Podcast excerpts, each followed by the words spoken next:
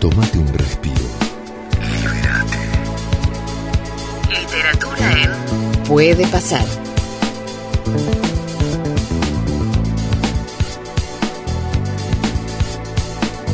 8 y 42 de la mañana llega el querido Cristian Aragón, llegan los amigos del libro Fútbol. Tengo en mis manos este libro de Martín Albi, Desaprender a hablar de fútbol. Qué buen título. Cris, ¿cómo te va? ¿Cómo andás? Buenos días, Gustavo. Gracias nuevamente por la invitación No, y un buenos placer. días a la mesa. Un placer, Buenos días. un placer Buenos que estés días. acá con nosotros. Bueno, ¿qué es desaprender a hablar de fútbol? Hay muchas frases hechas, ¿no? En el deporte y en el fútbol en particular. Así es, el libro justamente trata sobre esto, de intentar educar nuevamente tanto a los eh, comunicadores, como somos nosotros, y también a, a los oyentes, de frases que muchas, mente- muchas veces se toman de manera literal o son clichés, por decirlo de alguna manera, y que el autor va a poner en duda y decir, ¿realmente significa esto? ¿O lo tomamos tan cotidiano que se fue por otro lado? Vos sabés que miro y cada, cada capítulo es una frase. No se complica, acá no se puede. Falso 9, la teoría de la manta. Hay una que a mí me vuelve loco, que es ganar como sea, ¿no? Si alguien sabe que es ganar como sea, que todos jugamos a eso y nos va a ir bien a todo. Digo, ganar, ¿qué es ganar como sea? Tal, cal- tal cual. Bueno, en la introducción y en el prólogo, digamos, Capa se pregunta esto, ¿qué es ganar como sea o cómo se entrena el ganar como sea? Y dice él que a los, por decirlo de alguna manera, líricos se lo considera vende humo, pero en realidad eh, la teoría de Capa y su filosofía es cuando dice hay que jugar bien para tener más posibilidades de ganar. Claro. Tiene un sentido. Pero cuando uno dice ganar como sea, es una frase vacía. Es como cuando, digo, cuando nosotros emprendemos algo o tenemos un objetivo. Uno se prepara en función de eso, pero después no sabes, en definitiva, si lo, si lo vas a lograr, en, en qué porcentaje lo vas a lograr, si te va a ir bien, si te va a ir mal. Digo, ¿qué es lo mejor? Prepararte. Pero el como sea, no, no, me, es- me parece que me iba a estar ridículo, ¿no? El, el término. Sí, es bueno, es esta frase que ya está instalada en los medios y también en, en la hinchada, por decirlo de alguna manera, y que el autor va a debatir no solo esta frase que ya está, creo, sobreanalizada, pero por ejemplo, el primer postulado que traje yo es el para adentro nunca. Ajá. A ¿no? ver, a ver. En cuanto a salida de juego, salida de balón, se dice que cada vez que se juega para adentro, termina en gol. Sí. Mira. Entonces el autor va a proponer, va a decir, el estadio, la cancha, tiene 100 metros en promedio de largo, 70 de ancho, y como la frase se refiere a la salida del balón, vamos a ocupar la mitad, es decir, nuestro campo. Ah, para, me encantó esto. O sea, va- vamos a tratar de romper esa hegemonía que marca que para adentro nunca. Así es. Ajá, a ver, vamos. Entonces, vamos a la mitad de nuestro campo, que es donde vamos a salir jugando. Sí, y nos quedarían 50 metros en promedio. exacto. de largo, ¿no? Y 70 de ancho. Sí. Entonces, en base a la ecuación que hace el autor de bandas, ¿no? Que sería obligatoriamente hacia dónde hay que jugar, nos queda un 30% Zona de, laterales, terreno. zona de laterales para, para que para ubicarse geográficamente. Así es. Yo soy partidario de una frase que se la leía a Panseri, que no sé si es de él, que dice que el fútbol es el arte del engaño. Sí. Entonces, si siempre jugamos para afuera, porque para adentro nunca, ¿qué pasa? ¿Hay engaño? ¿Existe la manera de progresar? Sistematizás algo. Exactamente. Claro, no, generás no hay un- o sea, mostrás que haces naturalmente algo y después te terminan leyendo. Así es. Entonces nos enfrentamos, por ejemplo, nosotros dos. Si vos ya sabes que yo siempre voy a jugar por afuera, yo no tengo manera de progresar. O de sorprenderme. Exactamente. Primero, porque el terreno para salir es muy acotado. Y segundo, vos ya sabés cómo yo voy a intentar progresar O sea, primero, primero tenés un 30% de la totalidad del terreno. O sea, ya tenés menos de la mitad, mucho menos de la mitad. Exactamente. Y además, cuando vos me neutralices, vas a ocupar los espacios por afuera y yo no tengo manera de salir. También el libro tiene la, la participación de Nicolás Telefico, que viene a aclarar un poco sobre el tema. Sí. Y él dice que la salida del balón no es una cuestión estética, sino una necesidad. Uno sale jugando para ir construyendo superioridades tanto numéricas como posicionales, ¿no? Y eh, para avanzar hay que ocupar todo el terreno de juego. Entonces, La famosa ocupación de espacio. así es. Entonces, cuando yo creo eh, tanto superioridad numérica o posicional, de perder la pelota, eh, como el equipo viaja junto, de perder la pelota tengo dos eh, ventajas, por decirlo de alguna manera. Primero, la distancia y velocidad para realizar el pressing tras pérdida, para volver a atacar. Y después, si yo me defiendo en un bloque alto y robo la pelota, estoy más cercano al arco para terminar cumpliendo el objetivo que es anotar goles. Exactamente. Acá tengo otro capítulo, ¿eh? Los clásicos o las finales se ganan.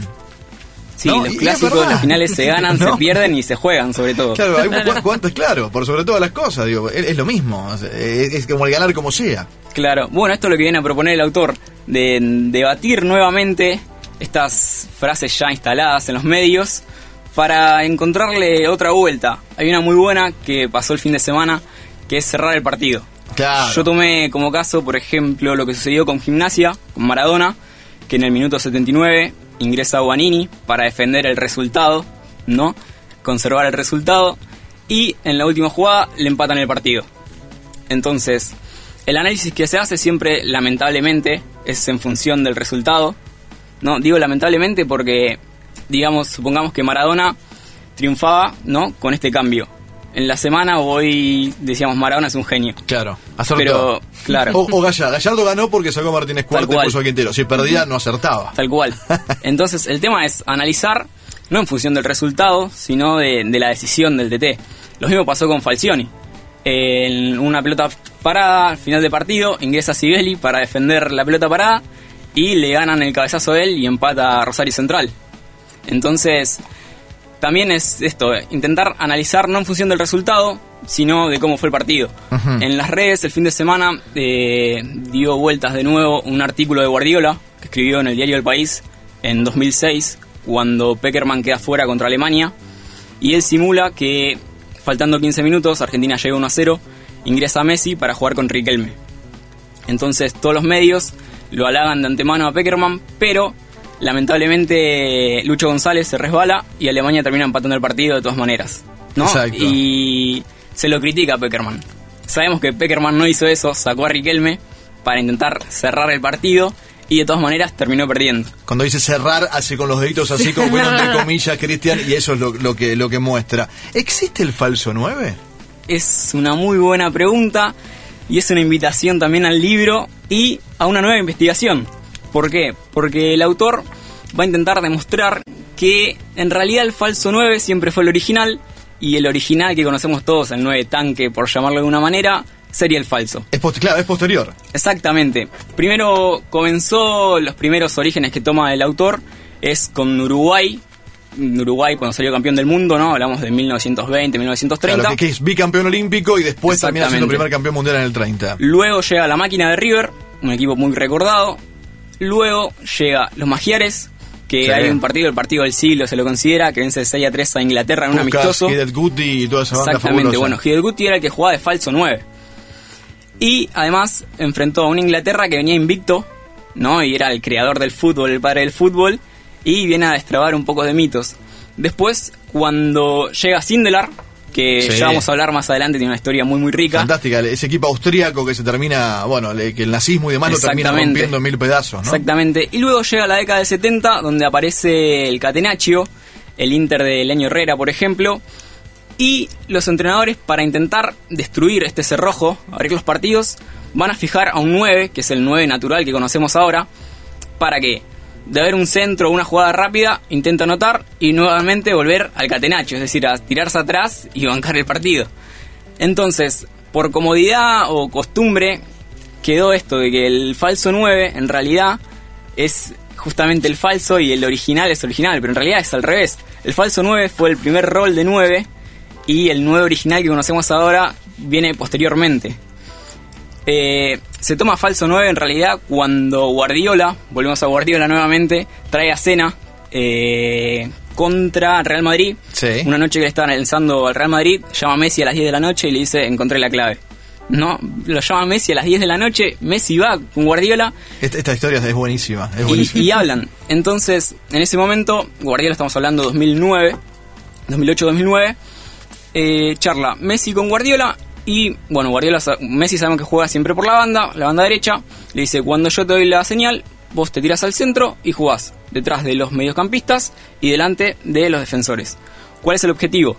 Primero, detrás del 5 natural, por llamarlo de alguna manera, no te va a salir porque vos estás detrás de él. Y si te salen los defensores, dejar los espacios para los extremos. Que en ese momento estaba todo. Atacando en diagonal. Exactamente, ¿no? Atacar los espacios. Y eh, bueno, efectivamente Guardiola le da la señal, le dice a Iniesta y a Xavi que lo busquen Y Barcelona termina triunfando gracias a, esta, esta especie de maniobra que hace Guardiola trayendo a escena nuevamente el falso 9. Y ahí, ahí volvemos todos a hablar de falso 9 y demás. Me encantó, eh, la verdad, para adentro nunca. Cerrar el partido, los clásicos se ganan, el falso 9. Mira la teoría de la manta. Qué lindo está este libro de Martín Albi, que lo vamos a regalar el viernes también. Es aprender a hablar de fútbol.